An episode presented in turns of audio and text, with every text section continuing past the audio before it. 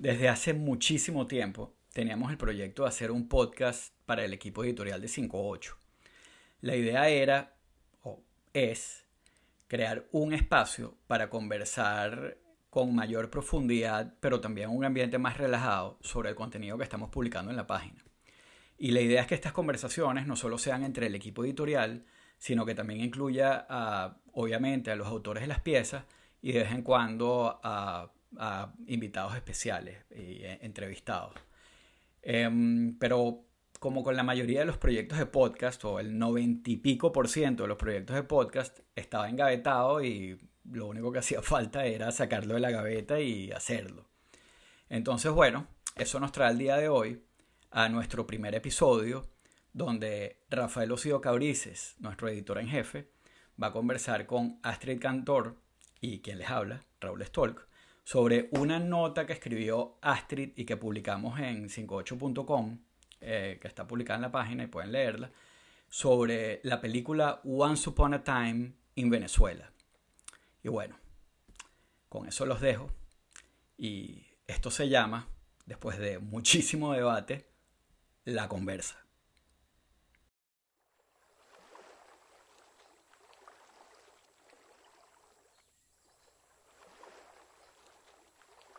Nacimos acá, 66 años de vida. Lo que debe sentir la persona que esté viendo lo que aquí pasa. No voy a sentir tarea, tristeza. Bueno, es importante que cuando uno pasa un momento como el que yo estoy pasando ahorita, claro, sí, ahorita después, bueno, me, da alegría. Llegó la noche fatal. Eso es bueno. Eso es bueno.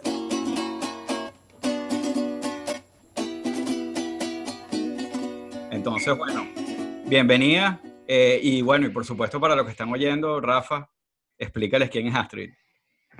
Bueno, Astrid Cantor, también conocida como Mega Rockerita, es una tenaz colaboradora de 58 y de Caracas Chronicles. Primero empezó en Caracas Chronicles, luego nos la fuimos robando cada vez más con 58.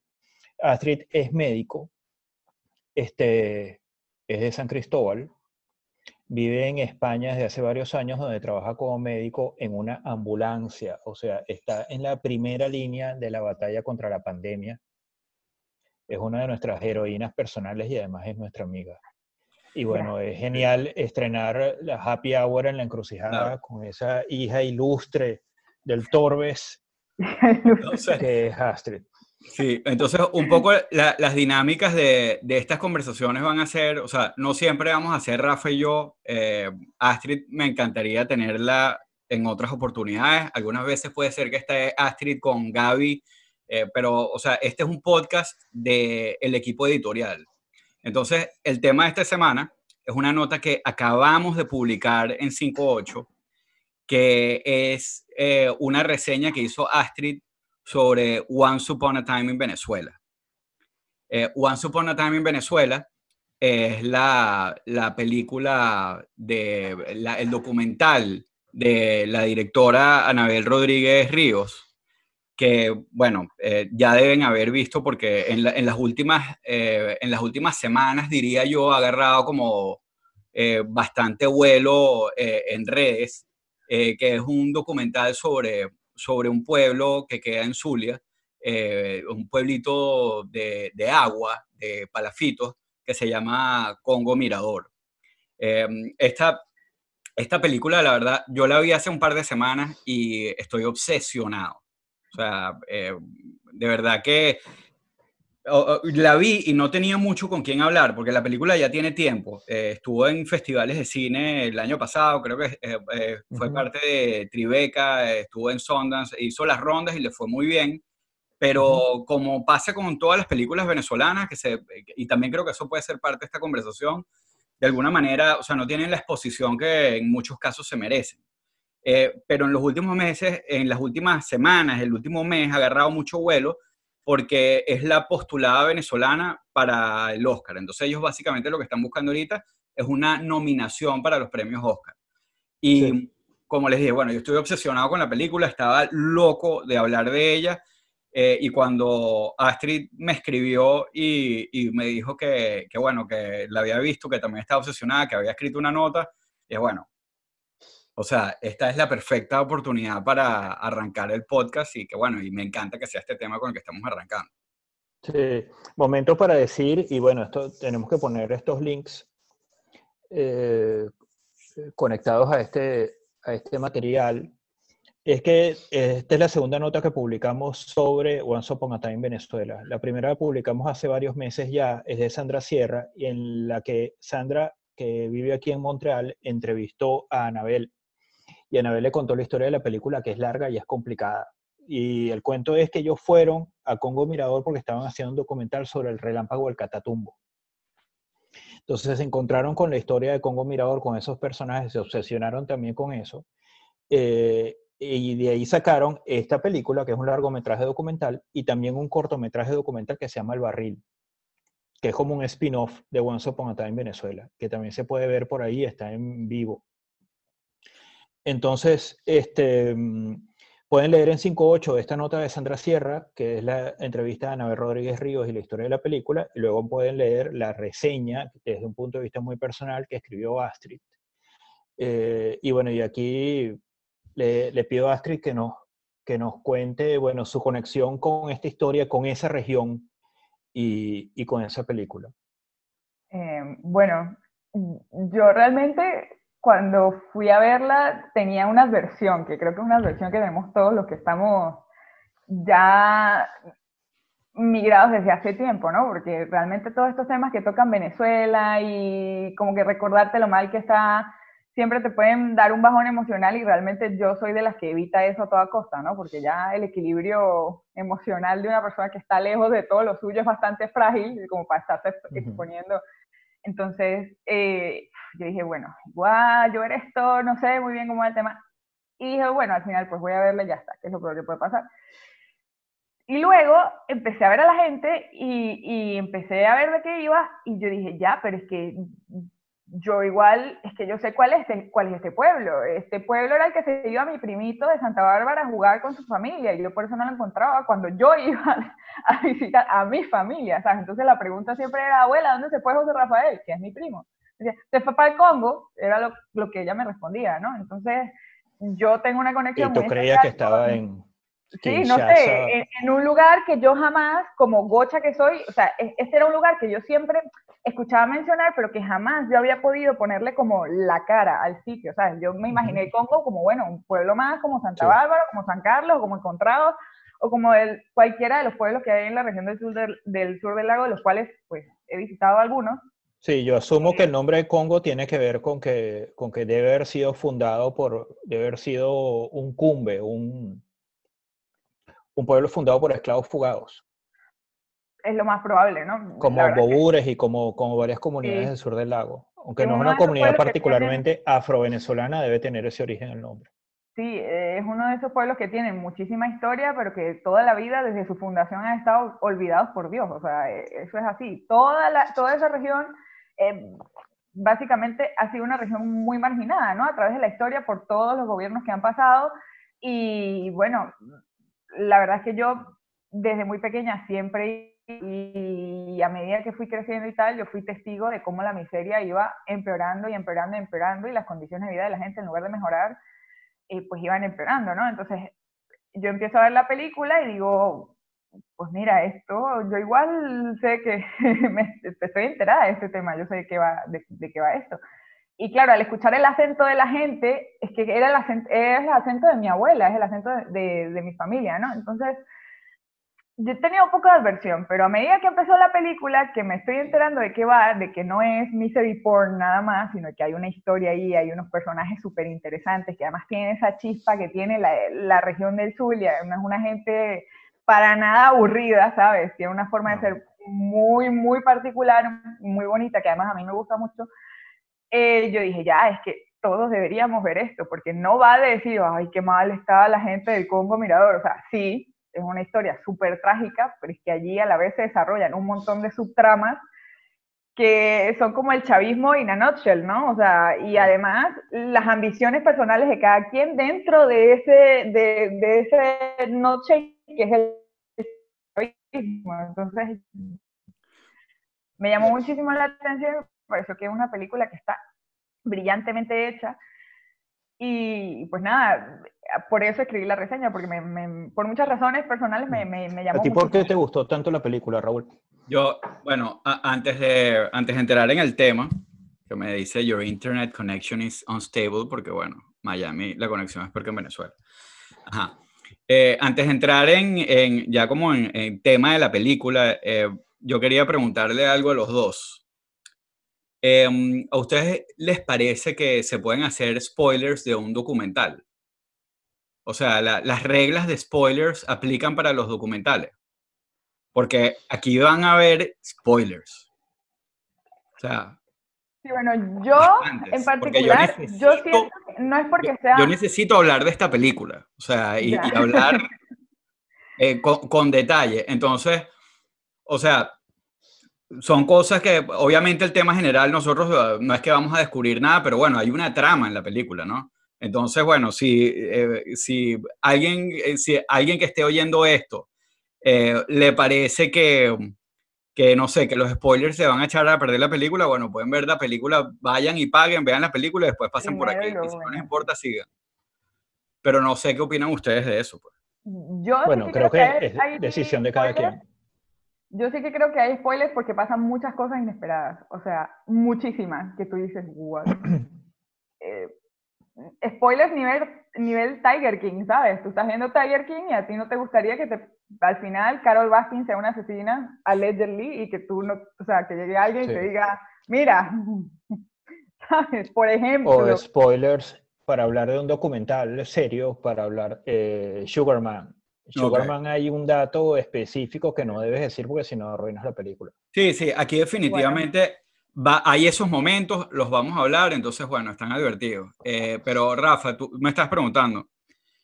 Yo de verdad que eh, yo la empecé a ver porque bueno, nosotros habíamos escrito la reseña, estaba muy pendiente y cuando la hicieron disponible, o sea, cuando eh, hicieron lo de, lo de la campaña de, de Indiegogo, eh, y vi que la, la, herramienta era además cine mestizo, sobre quien hicimos un, también una, una nota. Una nota de Carolyn Manrique, que es un servicio, de, un servicio de streaming de películas venezolanas que tienen la misión además de recuperar el, el archivo fílmico venezolano. Eh, me pareció, bueno, una combinación demasiado buena de dos cosas que, sobre las que estaba muy pendiente. Pero bueno, yo la verdad es que mm, hay unos documentales venezolanos que son muy buenos y, le tengo mucho respeto a los documentalistas venezolanos. Pero a mí, desde el momento que empieza la película, me atrapó. Que empieza con, o sea, esa imagen tan poderosa es que yo nunca he visto en persona, no sé si alguno de ustedes la ha visto, que empieza el, el ¿sabes? El rayo, el relámpago del catatumbo dibujándose así en el cielo sin sonido y, y, empieza de una, o sea, con, ¿sabes? van de una hablando y a, irte presentando poco a poco como mirador. O sea, ya desde esa imagen... Te he visto el relámpago del catatumbo. Ya desde esa imagen tú sabes que estás entrando en una cosa, o sea, dices ya va, ¿sabes? Eh, entonces, o sea, desde ese momento me atrapó y, y es una película que que además es muy sutil porque es como lenta, eh, no, te, no te cuenta, sino te enseña que es como debe ser, pero, pero normalmente hay muchos documentalistas y también mucha gente, bueno, muchos directores de cine que no, sé, que no tienen la paciencia para el, para el enseñar en vez de contar, ¿no? Y, y toda esa, todo eso, o sea, uno se va metiendo en este mundo y que uno va haciendo como suyo y, y, es lo que tú dices en la reseña también, pues, o sea, tiene de todo. Eh, eh, o sea, empieza, yo creo que, que, o sea, una de las cosas que, que más llama la atención de entrada es cuando te presentan como a la, a la, a la chiva chavista del pueblo, ¿no? A, Tamara. A la supervillana. es la supervillana, pero ahí también vale la pena que tengamos eh, esa conversación. o sea, Básicamente la, premisa es que el, Congo se está secando. Eh, porque, no han dragado, porque no han dragado el, el segmento del, del, lago sobre el cual está puesto, ¿no? Entonces creo que la altura, la máxima altura que tiene ahora son que sí, 60 o 40 centímetros de agua, algo así. Exacto, el pueblo está desapareciendo, tú te das cuenta que hubo una mejor época para el pueblo antes y ahora, además, bueno, esa dinámica de pueblo de agua que ves a, tú sabes, la gente lavándose los dientes ahí en el agua marrón, eh, los niñitos jugando en el agua y de repente llenos de, de, una broma negra, petróleo, eh, o sea, eh, una cantidad de cosas. Y todo esto, el momento histórico es alrededor de las parlamentarias de, de 2015. Entonces hay como mucha tensión entre, entre chavistas y no chavistas. a ti te presentan este pueblo, te presentan a la chiva chavista como la jefa del pueblo y a una figura como antagónica, que es esta profesora eh, Natalie, eh, que, que, es como, que no es chavista y que es, como una profesora, pues. Entonces, bueno, es como, o sea, son dos figuras perfectas, pero mi pregunta, y que se las pongo ahí para ver qué opinan, es, o sea, Tamara es, eh, porque la, la, Tamara, la chiva chavista, es una villana que provoca odiar. O sea, la imagen de entrada de repente aquí podemos ponerla un segundo, es, a ella le están haciendo los pies, y unos pies como, bueno. Mientras está muy tranquila en su hamaca, o sea, es que esa es una imagen... Eh, pero... impresionante. Mm, impresionante porque es que además, si tú, has estado, si tú has estado en cualquiera de sus pueblos, aunque sea un segundo, tú has visto eso, o sea, es que es muy, muy característico.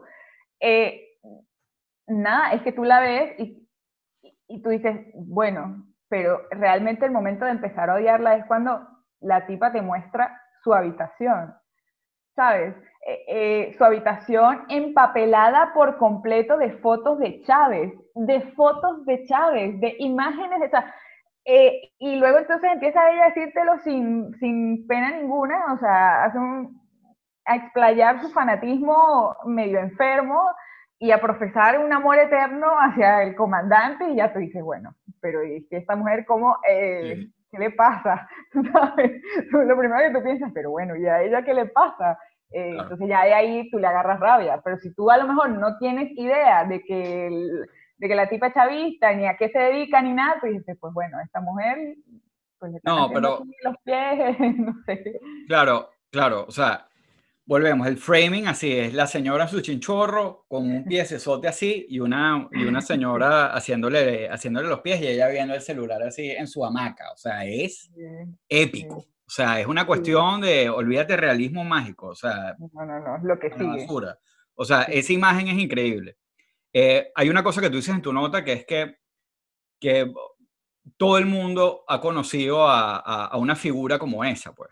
O sea, que es él, ¿sabes? La, que está, que es la que se encarga como de, de, repartir los clap o en la junta de condominio es la que está viendo quién y quién hace qué y a la que, tú sabes, tiene como su séquito, que, eh, o sea, es esta figura que con la que, la que uno inmediatamente entiende porque todos de una manera u otra la hemos tenido en nuestras vidas.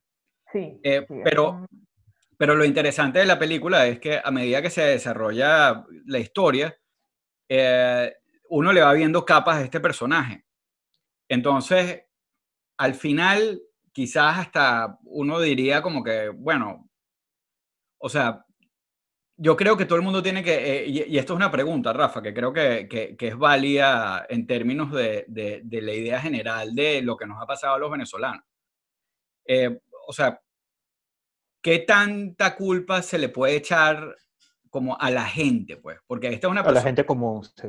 Que tiene, que tiene, que cree firmemente que ella está trabajando por su pueblo, por salvar a su pueblo y por ayudar a que el pueblo no desaparezca porque la gente se está yendo del pueblo. Esa es una de las, de, de, de, de las cosas principales. Yéndose del pueblo de una forma además increíble, porque básicamente lo que hace es que le cortan las patas a los palafitos, los montan en dos peñeros y se llevan a la Entonces, entonces la, gente se está yendo del pueblo.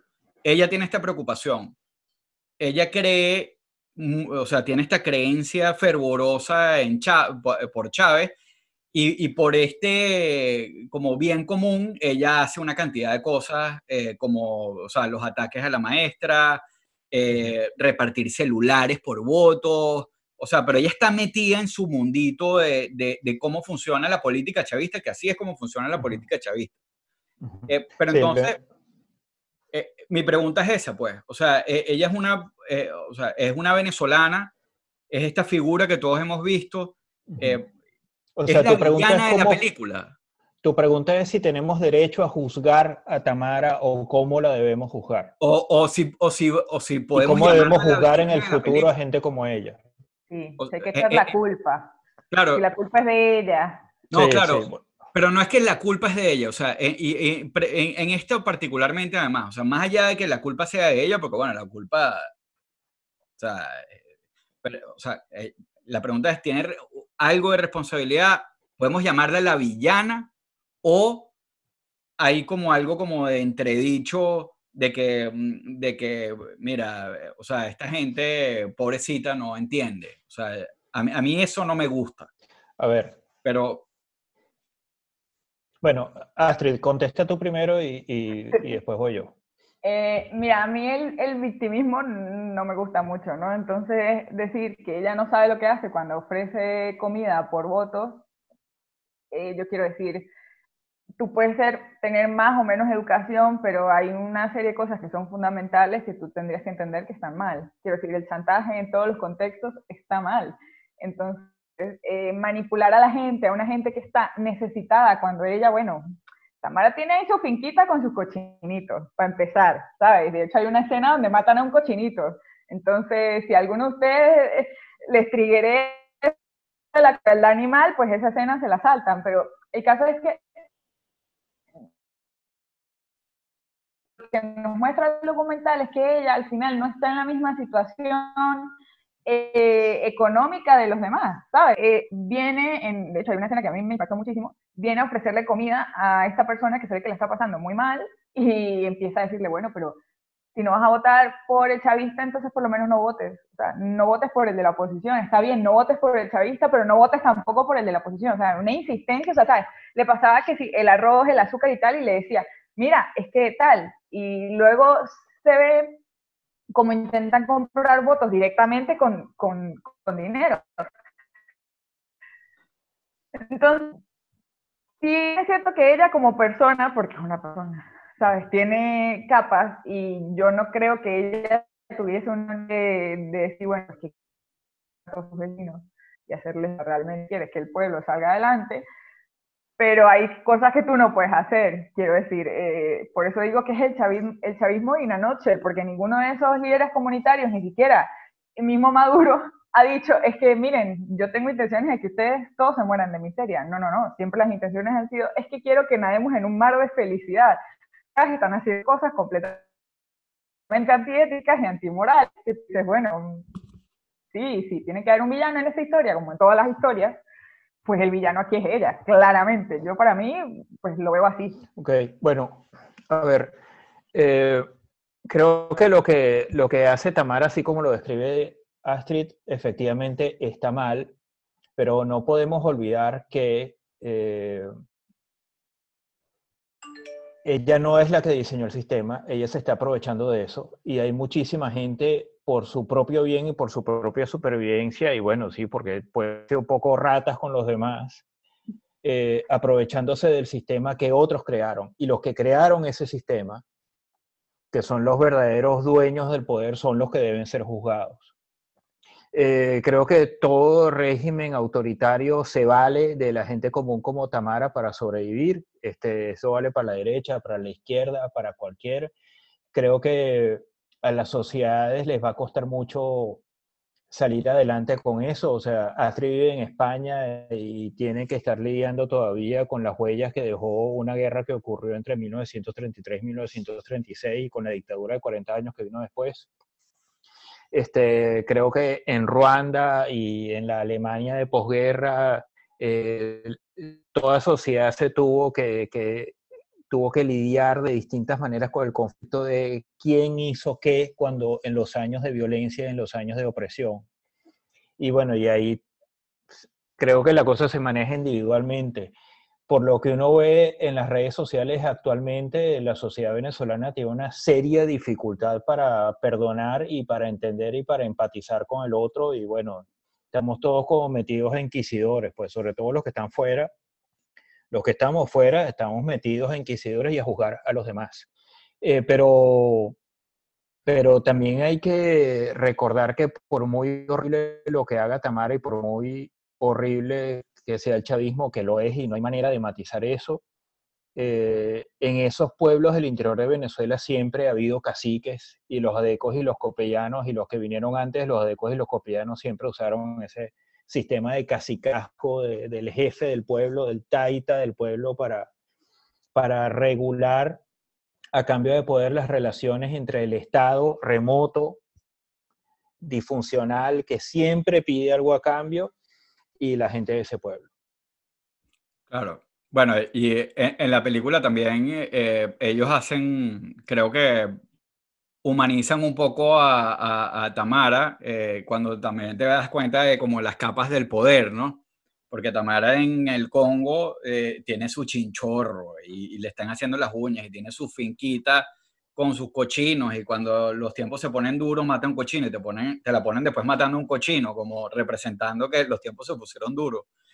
Eh, pero, o sea, ella, está mucho más acomodada que los demás, pero entonces ella pide una audiencia, y le dan audiencia en la, en la gobernación del Zulia, y te ponen todo ese viaje de ella a, a Maracaibo y como tú sabes, en Perifollada y a la gran ciudad, y una de, las, de, las, de los spoilers más grandes que, que, que les puedo hacer aquí es que ella efectivamente se reúne con Arias Cárdenas, y ahí tú ves un momento donde ella le está explicando, donde ella le está explicando lo que necesitan y lo que está pasando en el Congo, y eh, la cámara hace un paneo así, y ella está hablando y de repente deja de hablar y la cámara hace un paneo y te das cuenta que es que Arias Cárdenas está hablando estupideces eh, por el celular y no le está parando.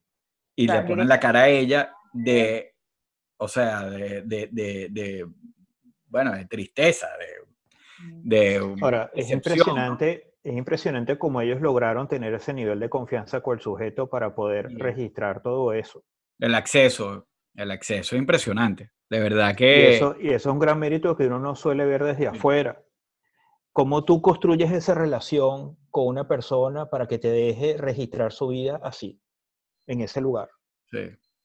Sí, sí. y además que de una forma muy, muy respetuosa, ¿no? Porque sí es cierto que lo de seguir a una persona eh, viendo a ver lo que hace o no con su vida diaria es muy reality TV. Vamos a ver, es así.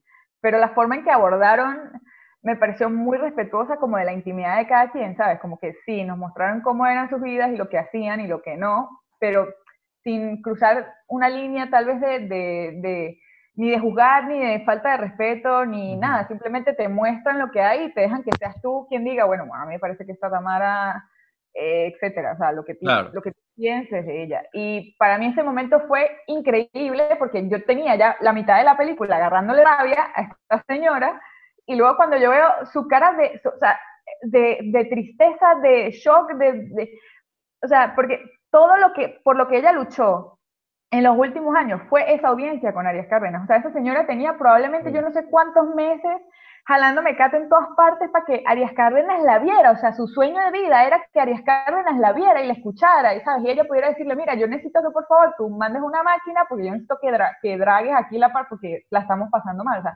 eso era todo lo que ella quería, ¿sabes? Era, eran sus aspiraciones máximas, entonces ver cómo esas aspiraciones se derrumban en cuestión de un minuto porque Arias Cárdenas prefiere hablar por teléfono que pararle bolas. Sí. El momento fue una cosa increíble y ahí es donde tú dices, sí, o sea, vale, es la supervillana, pero igual que cualquier otro villano, ¿sabes? Tiene un arco de personaje que se desarrolla hasta, hasta llegar allí y tú dices, ya, pero es que esta mujer tampoco es que sea una mala persona, esta mujer realmente lo que quiere es mejorar la calidad de vida de sus vecinos y que la gente no se vaya más del Congo. O sea, te lo dice con preocupación, antes éramos 300, ahora somos 100, ¿sabes? Entonces, para mí fue el mejor momento de toda la película. ¿Cómo lo hicieron? No tengo ni idea. O sea, no tengo ni idea cómo Arias Cárdenas dejó que grabaran eso. O sea, no sé, pero me parece increíble yo creo que es lo más meritorio de todo el, el, sí. yo, todo el documental. Yo no sé si, o sea, eh, estoy de acuerdo que es lo más meritorio, pero yo no sé si ese es el mejor momento. Hay otro momento que para mí, pero eh, eh, una de las cosas que tú decías ahí, que en verdad eso es algo que, que los reality se han robado del, del, periodismo documental, pues. O sea, porque ese acceso, eso que ellos hicieron de sentarse y de, o sea, ese trabajo eh, eh, eh, en mi opinión, Rafa, no sé qué piensas tú, es periodístico, pues. O sea, de, claro. pero en el reality, en reality no están haciendo periodismo, en reality todo es una representación en realidad, y en realidad hay un guion. Exacto. Parece que fuera auténtico, pero no lo es. Claro. Este, lo que está haciendo Anabel en esta película es periodismo, es cine documental de verdad. Lo cual me lleva a preguntarme si la resonancia que ha tenido esta película, el modo en que se está hablando de esta película en las redes, y digo las redes porque medios son muy pocos los que, los que pueden hablar de las cosas, y bueno, la crítica cultural casi ha desaparecido en Venezuela. Pero la resonancia que ha tenido esta película con su compañía para llegar al Oscar, lo que provoca en la gente, es un contraste muy grande, por ejemplo, con Desde allá de Lorenzo Vigas, que ganó el León de Oro de Venecia. ¿Cuánta gente ha visto esa película? ¿Cuánta gente habla de esa película? ¿Y cuánta gente ha visto y habla de Once Upon a Time en Venezuela, que no es una película de ficción, sino un documental? Y me pregunto, eh, recordando también el, el, impacto que hace 60 años tuvo Araya Margot Serraf en Cannes, si es el formato documental, el, cine que necesita Venezuela en este momento o que necesita el tema venezolano para transmitirlo con mayor crudeza y con mayor complejidad lo que, lo, que, lo que nos ha pasado. Porque, bueno, una gran falla de nuestro cine son, es la capacidad de contar historias. Nosotros tenemos buenos actores, tenemos buenos cinematógrafos, este, pero, pero la capacidad de contar historias, como una película te cuenta una historia en el cine venezolano suele ser un problema. Salvo excepciones, por supuesto, hay tremendas películas hechas en Venezuela.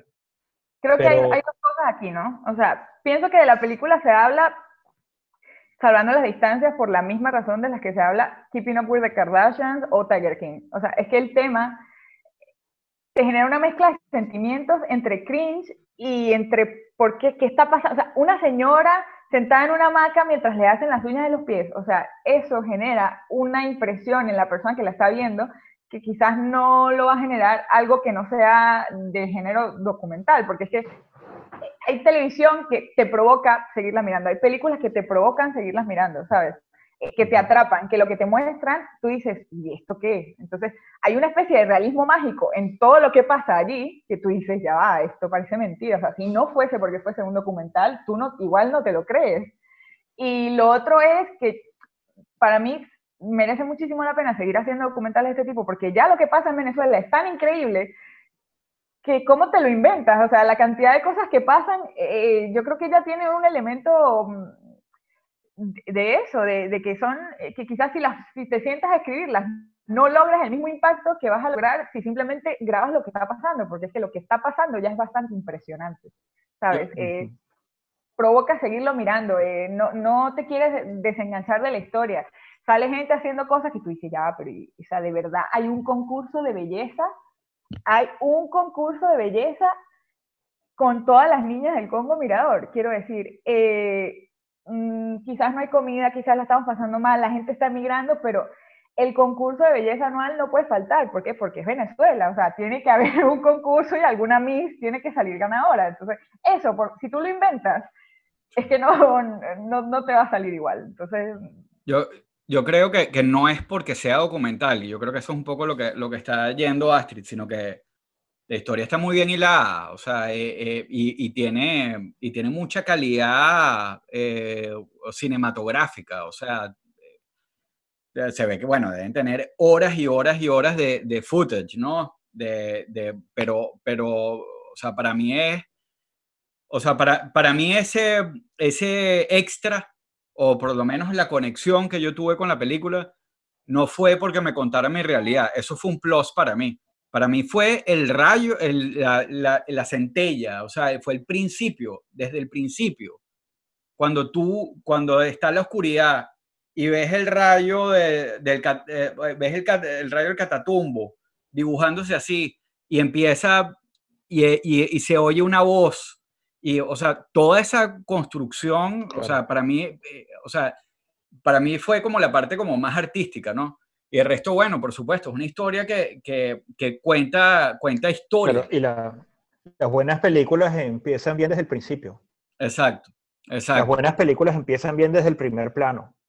Puede que después se caigan, hay casos, claro. pero si una película empieza mal, es muy difícil que se vaya a arreglar después. Entonces, el primer plano es importantísimo porque tú ahí ya puedes medir cuál es el nivel que, de lo que vas a ver. Sí. Y después, por supuesto, eh, eh, eh, hay una cantidad de cosas que uno va agarrando y que no te dicen. O sea, tú ves, por ejemplo, un poco de muchachitos, o sea, el matriarcado famoso, este, un poco de muchachitos, todos catiritos ¿Cuántos catires del Congo Mirador? Puro catire. La, la protagonista catira. Entonces, o sea, eh, eh, eh, empiezan a salir cositas, son detallitos que, que, eso sí te lo da, bueno, la parte documental de la realidad, pero ella nunca te dice, o sea, nunca se sienta y te dice y te lo explica, sino que te lo pone ahí para que lo veas.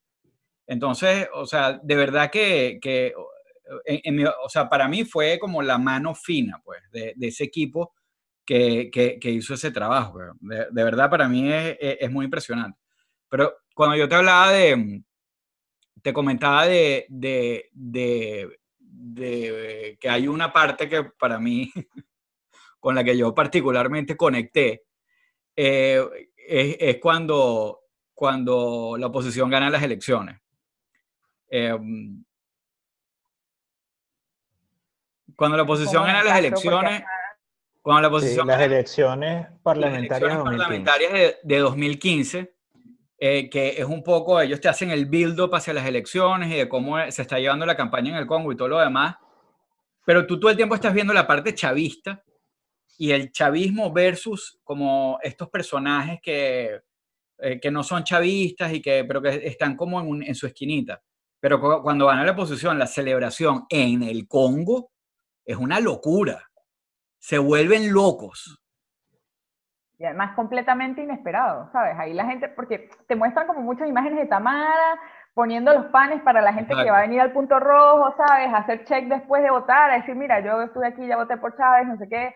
El momento de que van a cerrar la mesa o no la van a cerrar, ¿sabes? La pelea eterna de toda la vida, que cierren la mesa, todo ese tipo de, de cosas. Y luego al final, cuando te ponen la voz de Tibisay Lucena dando los resultados, es que da hasta piel de gallina, o sea, y luego revienta la celebración y esa gente cantando, iba a caer, iba a caer, eh, es un momentazo. Entonces, de lo que estamos hablando, la cantidad de cosas que pasan y la, y la cantidad de matices y de color que tiene, yo creo que si, si, si fuese otro género, otra manera de contar esa historia, no se podría capturar todo eh, también o, de forma tan sólida, ¿no? Porque es que hay muchísimos detallitos que van pasando aquí y allá como que hacen que tú te metas en la historia y te imagines más y más cómo es la vida de esa gente.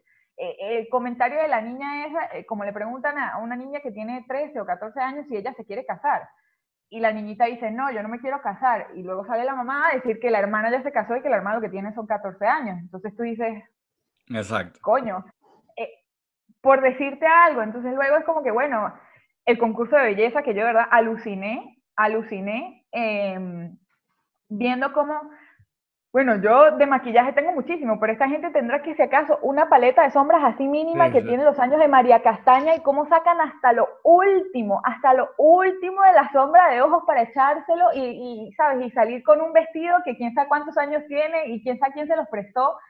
Pero, o sea, sin perder en ningún momento la, la, y yo creo que eso es súper venezolano, yo creo que eso es lo más venezolano existe. Y, y, ahí vuelven con lo del show don't tell de las niñitas en el concurso y un, y un poco echamos ahí como de veintipico. Claro, buceándose a las niñitas, o sea, una cosa que tú dices, que tú la ves en cualquier otro contexto, y que asco esta mierda, pero, ¿sabes?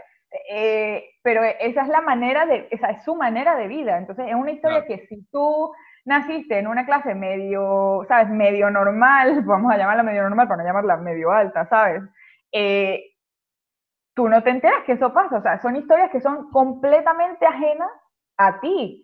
Entonces, por eso merece la pena eh, verla también. O sea, yo compro lo que dice Raúl, que como era una historia tan distinta a la de él, o sea, como que, que lo atrapó, pero solo porque eso sea una historia distinta a la tuya, no quiere decir que no esté pasando. Entonces, yo creo que hay mucha gente que hasta el día de hoy, hasta el día de hoy, no tiene idea que en Venezuela hay un pueblito que está así en palafitos, ¿sabes?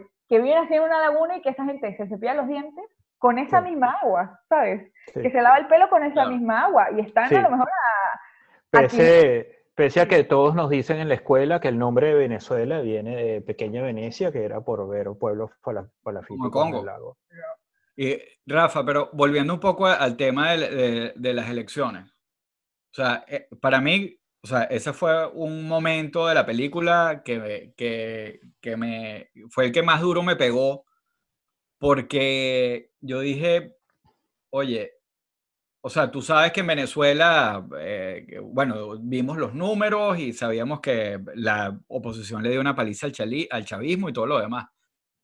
Pero, o sea, el sentimiento que estaba teniendo esta gente en ese pueblito de 200 personas, de Palafito, pueblito de agua, era el mismo que estaba teniendo, o sea, de verdad, verdad, o sea, lo que, el, resultado fue un reflejo de lo que estaba sintiendo el país.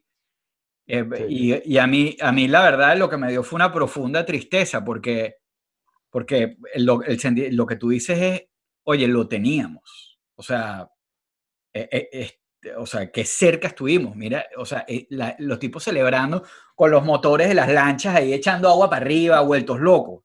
O sea, pero igual que, igual que fue la celebración en Caracas, igual, que la gente se salió a la calle, plaza, así se acabó. Y, los gritos de la gente, 15 años de esta mierda, así. O sea, a, mí me, me, me, bueno, me volvió papilla, pues.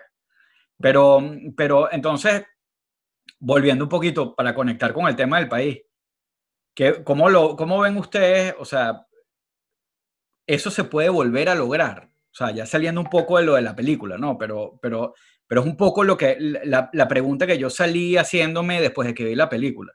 O sea, lo, lo que se logró en 2015 es algo que, que se puede lograr en Venezuela otra vez. Y no digo electoralmente, sino digo de, lograr como una conexión entre una parte tan grande de la población como eh, con un mismo, con una misma meta, pues. O sea, que si, si podemos lograr un momento en el que grandes sectores de la población dentro y fuera del país sientan que va a haber realmente un cambio a partir de ese momento y que el poder eh, chavista que nos ha estado devastando durante 21 años este, va a salir de escena. Un momento así lo veo realmente muy difícil. Por cualquier vía, en este momento lo veo muy difícil.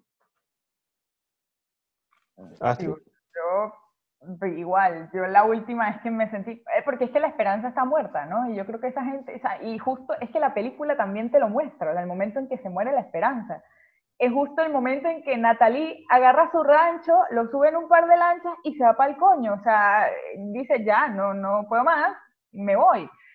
Entonces, esa imagen es tan desoladora, porque es él, me fui demasiado. Entonces, también te dice, bueno, este concepto de me voy, de ya no puedo, de sigo con mi vida, existe en muchísimos ámbitos de lo que es el país, ¿no? No implica simplemente decir, no, mira, mm, me voy a ir, voy a emigrar, lo que sea. No, no, no. O sea, es simplemente como que dejar tú, el que ha sido el pueblo donde tú has vivido toda tu vida, donde naciste y creciste, simplemente porque ya es inhabitable, te tienes que ir. Eh, eso para mí es súper desolador, ¿no? Entonces, se perdió la esperanza y yo no creo, yo lo veo muy difícil que volvamos otra vez todos a tener un nivel de esperanza que nos permita como tirar hacia el mismo lado todos juntos y a la vez.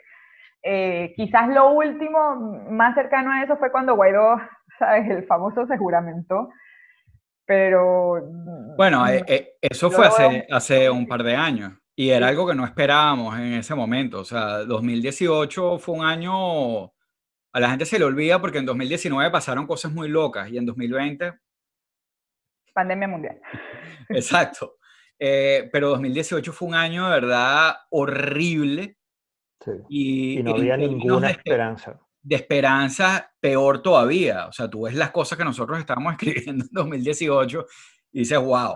Eh, y, y, después, y después la, la, cuestión, en cuestión de semanas, eh, se volteó. Entonces, bueno, o sea, claro, yo, yo, yo pienso que uno no debe apostarle al, al chance y a la fortuna, ¿no? sino, sino prefiero tratar de buscar cosas que, que, son más tangibles, pero, pero las cosas tienden a, o sea, muchas, o sea, siempre puede pasar algo, ¿no? Siempre pueden cambiarlas. Lo que pasa es que eh, lo de 2015 para mí fue algo como, y, y, que se ve ahí muy claro, era como tan ordenado. Eh, o sea, y de verdad eh, era una cosa tan clara, eh, una meta tan clara, eh, ordenada, correcta, o sea, no había como, y, y, y, no es como, bueno, ajá, ahorita, ¿qué le puedes decir tú a alguien? Yo creo que ese fue nuestro último gran plan. Eh, las elecciones de 2015 fueron el último gran plan donde de hecho había un plan, ¿sabes? Decir, bueno, la estrategia claro. es esta porque queremos hacer esto para llegar a esto. Eso no ha vuelto a pasar. Todo lo claro, demás porque todavía quedaba una institucionalidad mediante la cual ejecutar ese plan. Ya no existe. Entonces, y en 2018, con toda la desesperanza que había, había un hecho institucional. El 10 de enero, Maduro pierde el, termina el periodo por el cual fue electo e va a iniciar un periodo que no ha sido reconocido como legítimo por gran parte del mundo.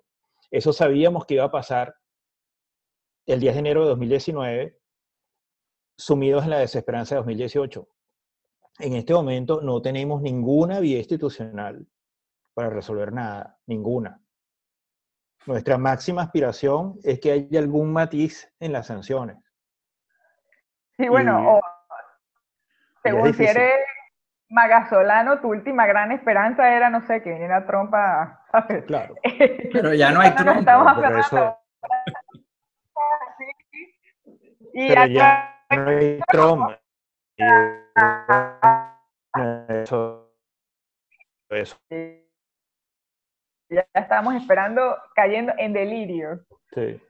Sí, bueno, y a lo mejor habría que ver con el tiempo qué es lo que la gente percibe en esta película y pero, pero bueno, a lo mejor eh, esta película toca esas fibras porque resume la tragedia de un país entero en un pueblo de 200 habitantes, porque te, te confronta con una realidad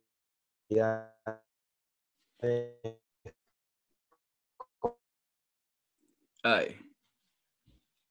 Con ese, con ese trauma colectivo nuestro de esperanza y desesperanza, que ese ciclo de esperanzarnos y desesperanzarnos, de frustrarnos una y otra vez, de llevar coñazo tras coñazo tras coñazo desde 1998 para acá, o desde 1989 si queremos ampliar la cuenta. Sí, eh, y que no es algo que le pasa nada más al opositor, o sea, tú ves en la película frustración tras frustración de Tamara, o sea, entonces, por eso es que al final tú logras conectar incluso con ella también, que es la chavista. O sea, que si tú eres opositor, tú dices, yo no quiero nada que ver con el chavista, pero es que, o sea, la película va de esta mujer dándose coñazo tras coñazo tras coñazo de intentarlo y fallar, ¿sabes? O sea, sí. ella nunca se rindió, jamás, jamás ella se rindió. De hecho, eh, muchísima gente se fue del pueblo y ella, lo que último que supimos es que ella mató al cochino, pero siguió ahí. ¿sabes? Entonces, yo creo que por eso la película pues tiene este mensaje tan, tan, tan bueno y que hay que ver, eh, porque es que muestra un poco la humanidad de todo el mundo, ¿no? Y te claro. saca un poco de tu decir, bueno, mira, baja, que es que no todo el mundo vive como tú vives. Uh -huh. Y por eso, tiene, por eso tiene ese título que parece la primera línea de una fábula. Once Upon a Time en Venezuela. Había una vez en Venezuela. Es una película bueno, que cumple ese, ese mandato clásico de retrata una aldea y retratarás al mundo. Pues. Sí. Total. Sí. Bueno. On that happy note. Esa nota tan feliz. No, pero, pero mira, definitivamente creo que esta es una película que, o sea, yo odio eh, toda esta idea de que hay que apoyar eh, el, el, hay que a, apoyarnos porque somos venezolanos y eso. O sea, el, el, trabajo mediocre no se debe apoyar y debe morir. Pero esto es de verdad, o sea, para mí es mucho más que la conexión que tú puedas tener con, con la causa venezolana para ver esto. Mucho más que eso. Para mí, como les digo, es arte, pues. Es de, y, se los digo, o sea, ponen la película desde la primera escena, saben que están entrando los sonidos, eh, como dices tú, los acentos, el acento zuliano el, eh, y el, el, cuatrico y la cosa, o sea, olvídate, o sea, e, es, e, e, es una, de verdad que, que es algo para estar orgulloso, definitivamente. Y yo de verdad espero que lleguen lejos. Lo de los Oscars, chévere, pero lo que espero es que la película se vea, que la gente la vea. Eh, y que ellos logren un canal de distribución bueno. Entiendo que en Venezuela eh, va a estar en ocho cines, que es bastante, sobre todo para, para esta época, eh, y me imagino que afuera estarán viendo a ver dónde hacen screenings, pero por los momentos, si están afuera y quieren apoyarlo, ellos tienen un Indiegogo que les vamos a... pueden encontrar el, el link en, en, en 58 o o en el Twitter de One Upon a Time en Venezuela, ponen eh, Twitter y lo van a encontrar ahí. A través del Indiegogo le donan 10 dólares y les dan un secret screening en Cine Mestizo, que es tremenda plataforma también, tremendo proyecto para rescatar la memoria fílmica venezolana. Em, y en Cine Mestizo está, la ven y se ve perfecto y, sirve chévere. Además que si está en Venezuela la pueden ver directamente en Cine Mestizo sí, exacto. Si estás en Venezuela, directamente Cine Mestizo. Y bueno, y Cine Mestizo además tiene una pila de películas venezolanas que ni sabía que existían. Entonces, eh, de verdad que, o sea, no se la pierdan. Entonces, bueno, Astrid, yo creo que estamos listos por aquí, ¿no? Rafa. Sí, nuestra primera happy hour en la encrucijada. Ajá, happy hour en, Venezuela happy hour eh, de, una hora o así, ¿no? Literal, fue una happy hour. Bueno, sí, está bien, está bien, está bien. Ahí vemos, ahí vemos qué, dijiste y que hay que cortar. Sí, sí tú, cuando me haya dicho alguna vulgaridad o algo fuera de lugar, tú, tú, Tranquila, tranquila. Pero de resto, nada, estén pendientes. Eh, esto, la idea es que esta dinámica vamos a tratar de hacerla, bueno, el podcast debería salir eh, más o menos como una vez a la semana vamos a agarrar un tema eh, de alguna de las, de las notas que hayamos publicado en 5.8 eh, y, y, vamos a, eh, y, vamos a eso, a entrar en, en, materia y en profundidad, así, con una conversación más o menos relajada. Lo único que te puedo decir es que me parece el nombre que está un poco largo. Bueno, como pueden ver, le hicimos caso a Astrid y le cambiamos el nombre al podcast. Era muy largo. Y bueno, era un poco gallo también y quedó como la conversa. No por nada le decimos la presidenta. Pero bueno, de verdad que disfrutamos muchísimo la conversación. Eh, nos encanta que nos estén oyendo por aquí. Sepan que eh, va, a estar, eh, va a estar disponible en todas las plataformas de podcast. Probablemente por ahora solo va a estar en Spotify mientras se va diseminando las demás. Y por supuesto, está, o sea, si nos están viendo por YouTube, eh, por favor no dejen de suscribirse, de prender las notificaciones. Eh, como dijimos, esperamos que esto va a ser con cierta frecuencia, probablemente sea semanal. Y bueno, nada, eso, suscríbanse en YouTube, suscríbanse donde nos oigan. Y por favor, pásennos sus comentarios, si les gustó, si no les gustó, las críticas que tienen, qué podemos mejorar. Y bueno, nada, el resto, hasta la próxima.